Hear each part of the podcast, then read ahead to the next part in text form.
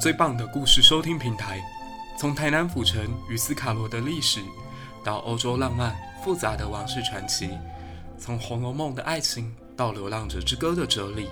从东周春秋到后冷战时代的国际争霸，以历史出发，聆听国际政治与自我心灵。伊利百优解，用更宽广的视野带你理解、拥抱这个世界。如果你也喜欢我们的节目，不要忘了到 Apple Podcasts 给我们五颗星的推荐加评论。你的鼓励将会是我做节目最大的动力。第三季，让我们用更好的音质来欢迎新来的朋友吧。开始我们今天的故事。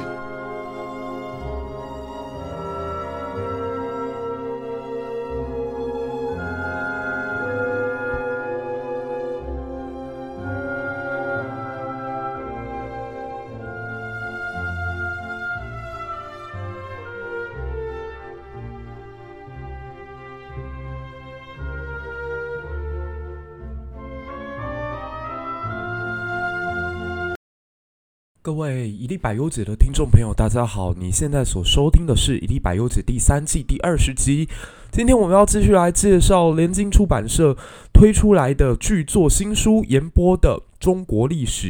那这套书呢，在第二本江南的发展啊，某种程度上可以说是完全打中我的心啊，因为它提出一个非常独特的视角，带我们从南方人的角度重新来理解这个我们向来都以华北政权来理解中华文明的过程。其实存在了很多视角上面的偏误。那如果我们先翻转过来，从华南地区或者是长江流域重新出发，那你会看到怎么样的中国历史呢？所以这本书其实在昨天我介绍的时候，就有特别提出它的一个概念，叫做中国分成了所谓古典国治地区以及传的世界两个部分。所以自古以来，其实中国就不太算是一个团结在一起或者是完全统一的政权。这也是为什么我在上一集就下一个这样的标题哦，就是自古以来其实没有真正统一的中国，它其实一直以来都是一个断裂的世界。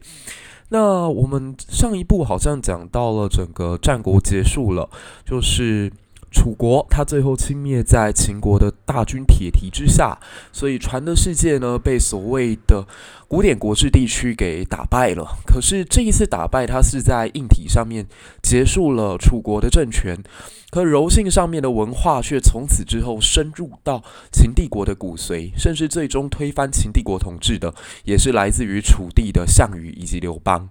说到这里，突然间让我想到几年前在看李开元写的一本书哦，叫做《秦迷》。其实它里头呢，提出了更多秦国早在初期的时候就已经被楚国文化渗透的啊。呃记载包括说，那个苏东坡曾经在北宋时期发现了一块石头，叫《祖楚文》，就是这块石头上面写着秦国人对楚国的诅咒。可是诅咒代表仇恨吗？其实看完之后，你会发现它比较像是一种怨妇在发泄情绪的，呃。过程就是秦国觉得我们不是说好联姻几代了吗？为什么突然之间不愿意继续跟我联姻了？所以楚国跟秦国之间其实一直以来都有着婚姻的网络。像说大家看过那个《芈月传》都知道，里头的女主角芈月她就是来自于楚国的公主嘛。那当然在大秦帝国里头有不一样的演绎啦。那至少有一个共通点，就是这位王后。这位当时的夫人都是姓芈姓的，那芈姓就是当时楚国的贵族喽。所以从这个角度来讲的话，其实秦楚之间本来就有文化上面的交集。那秦迷当中更加勇敢的是提出下一个论证，就是说，实际上啊，这个楚国它的呃。进进入到秦宫之后，还成为了秦始皇的王后，所以秦始皇才会把这个扶苏给废掉。特别是扶苏在知道自己的父亲要杀他的时候，他引颈就戮，没有任何的争辩。为什么呢？因为他很清楚知道自己的父亲并不喜欢他的出身或血统。那这也解释了说，为什么秦国只有秦始皇而没有始皇后。那这也解释了为什么秦国在后来消灭掉楚国的时候，他必须要先把自己国内的一个非常重要的宰相给换掉，就是这个昌平君。那昌平君他应该是这个楚国王后的亲人哦，所以后来他又跑回楚国，成为了楚国最后一任国君。这样，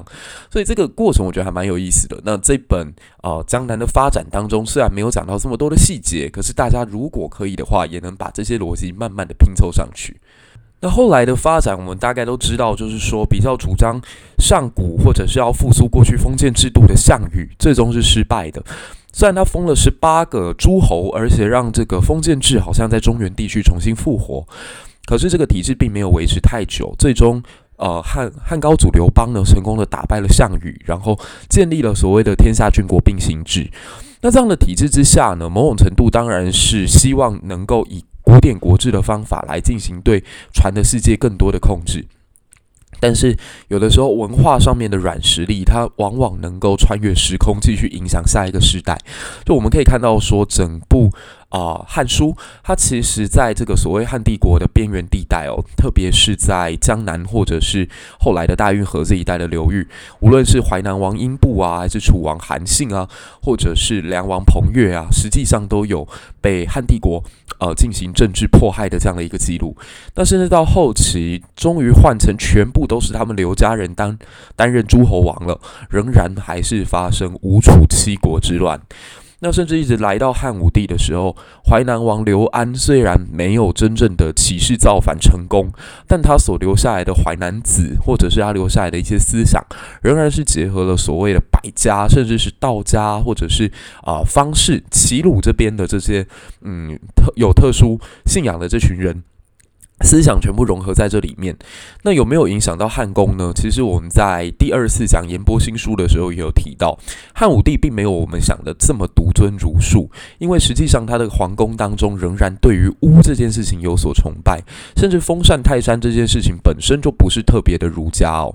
那更有意思的是，当时其实我们虽然说秦始皇一统天下，但实际上天下还是有其他的国家存在啊。举个例子好了，像说长沙国与当时的南越国，这个长沙国可以说一下哦，就一九七二年的时候呢，这里挖到了一个汉墓马王堆。那葬于墓内的有一个女性遗体，她没有腐烂，肌肤组织甚至还保有弹性，所以让当时呃全中国各界都感到非常的震惊。那这具遗体的主人是谁呢？是长沙国当时的丞相利苍的夫人。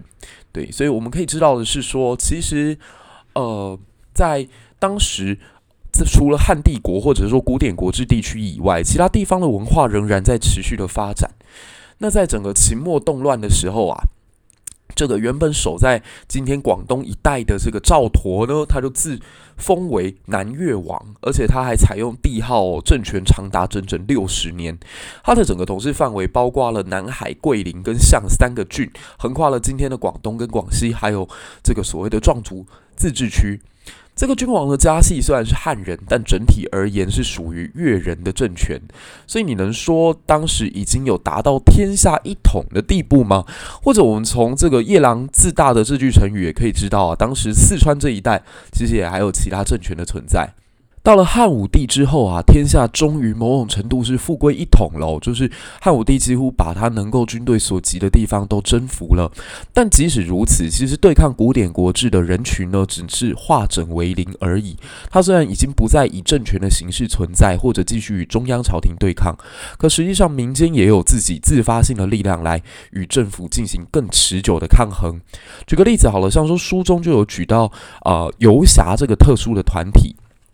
游侠之风在整个汉帝国是非常显著的哦，就是我们可以看到说，早在战国时期就有一些打破以小农民为主体的这种平板社会，而慢慢的离开所谓呃中央集权制或封建制体下底系之之下的这些人们，他们某种程度游离出来之后呢，就成为一个社会当中。呃，你可以说不安定因素也好，或者是说它可以变成一个灵活的存在。举个例子好了，像说习文的人就会在这段时间成为说客，运气好的话呢，就可以受雇于。一国一君发扬他的理念，推动政治，包括春秋时代带弟子周游列国的孔子，以及战国时代的吴起啊、苏秦啊、张仪啊、韩非啊、李斯这些人，包括啊，我觉得最有名的应该就是张仪跟苏秦吧。苏秦在《战国策》当中是配有六国相印的。那至于张仪呢？张仪他是在魏国、秦国两个曾经非常敌对的国家担任过相邦的角色，也就是今天的我所谓外交部长。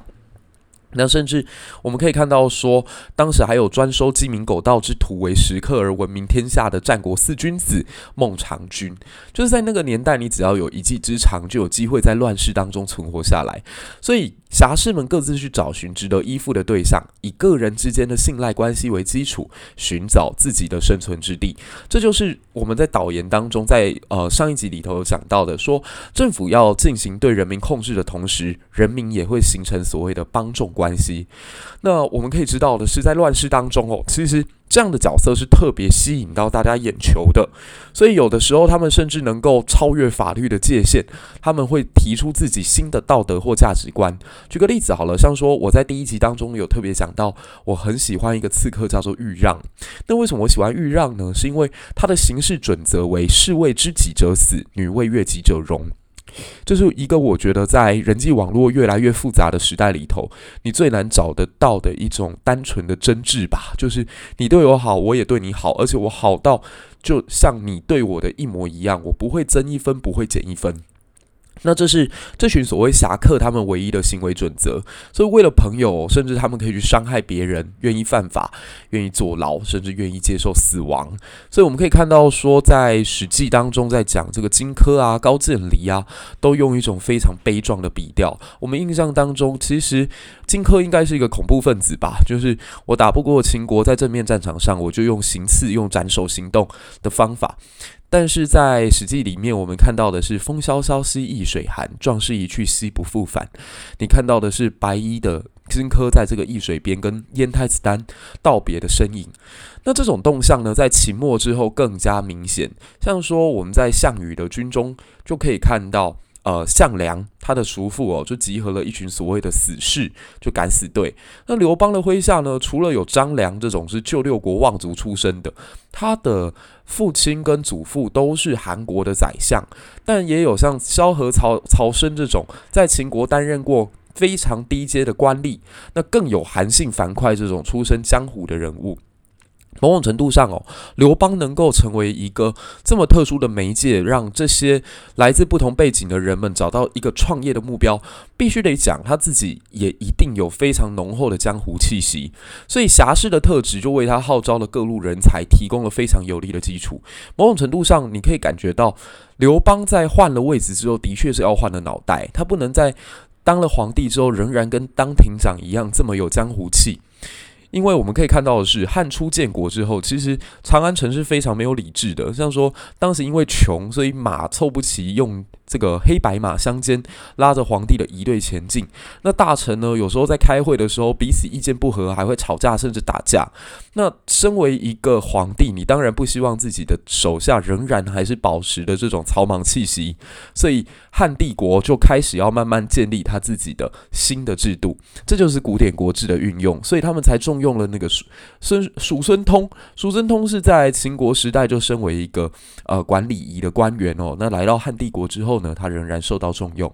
那汉朝是处于一个文化正在转变的时期，我们透过司马迁的《史记》可以更明显的感觉到这一点。其实司马迁对于游侠是有一种向往跟追求的，所以你可以看到说，后来《汉书》在书写的时候，班固对于司马迁这一点就特别的不满，因为他觉得游侠是一种游离于法律。法律之外的一种呃非常不安定的因素。你身为一个史家，怎么去可以去歌颂这种在体制外的东西呢？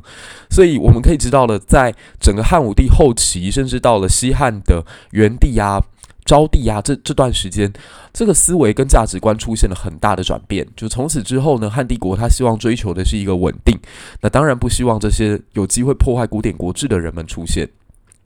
那另一方面呢，商人也是一个非常非常呃容易让古典国制体制之下感觉到威胁的存在。但是偏偏汉武帝时代，因为连续对外征战，国库越来越穷，所以也必须要去筹措军费，因此对于财政的政策就必须要转为积极。所以我们可以看到的是，他就重用了这个商人出身的桑弘羊，以及我们之前有讲到的啊、呃、临淄人。这也就是为什么我们之前有提及说，在汉武帝时代可以想出一个这么天才的呃物抑制物价的办法哦，叫做平准均输法。嗯，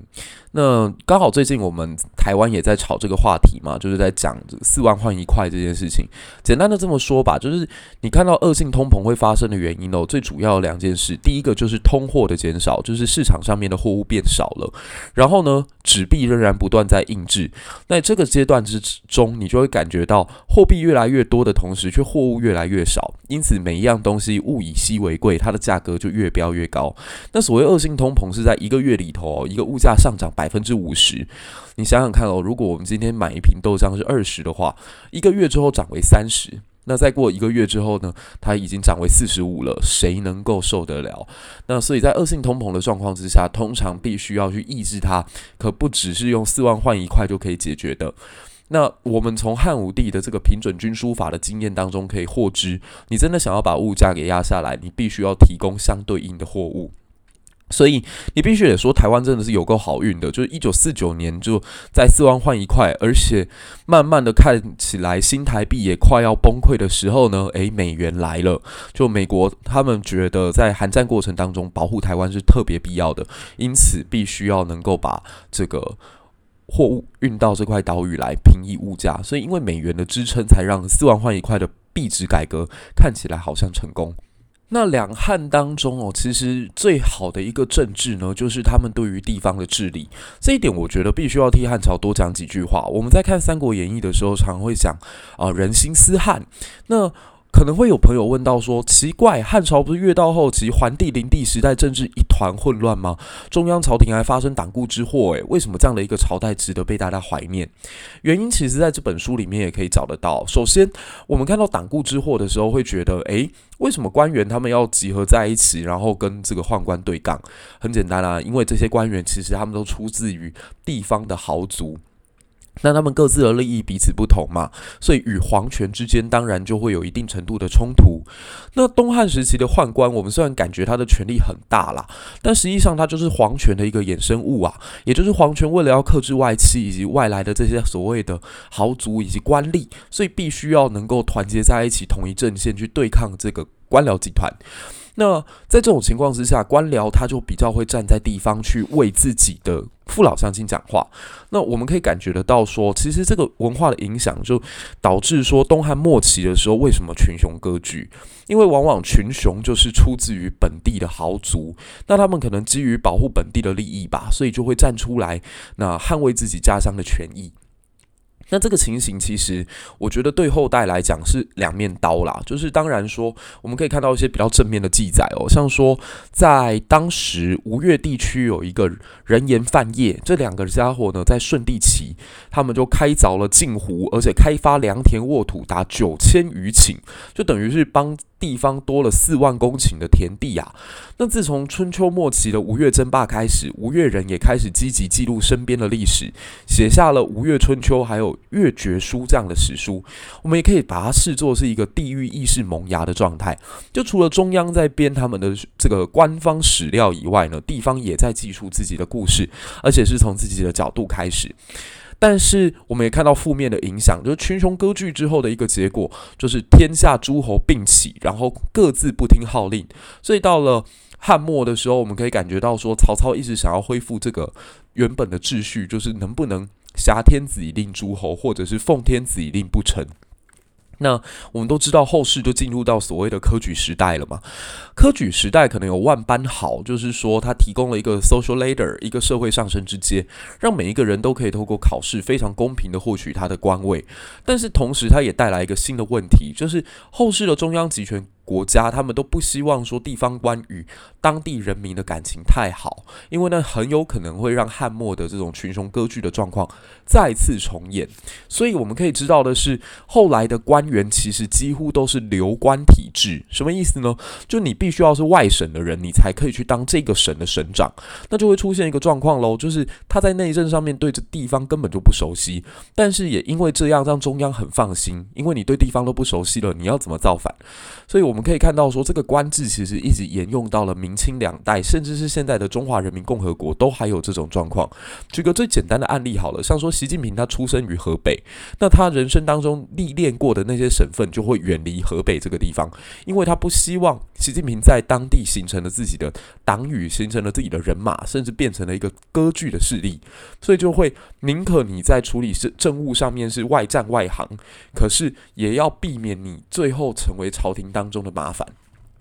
那在整个两汉时期哦，其实我们在看江南地区最大的一个影响，就是他慢慢的去跟呃西南夷或者是西方有了更多的接触。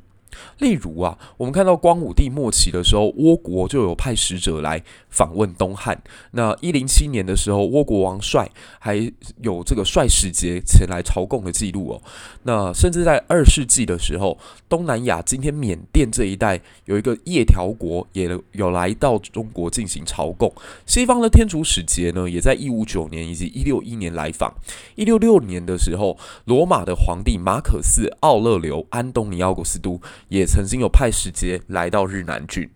那一如在埃及一带的希腊商人所著述的《印度洋航海记录》当中所讲的哦，自从这个时候开始，以印度洋航为航路的东西方贸易呢，已经开始兴盛了。所以一世纪左右，在湄公河三角洲建国的扶南国外港。鄂奥港这一带曾经出土罗马帝国二世纪的金币，也有来自印度的佛像、印度教的神像等等。所以罗马帝国向东汉派遣使节，应该也是取经于印度洋的海域，由扶南国北上的路线吧。所以我们现在还是这样讲哦，说东南亚是一个世界上海洋贸易的十字路口，因为它刚好位处于三种文文明的交汇之处，包括佛教文明、东方的汉文明以及啊、呃、后来的伊斯兰文明。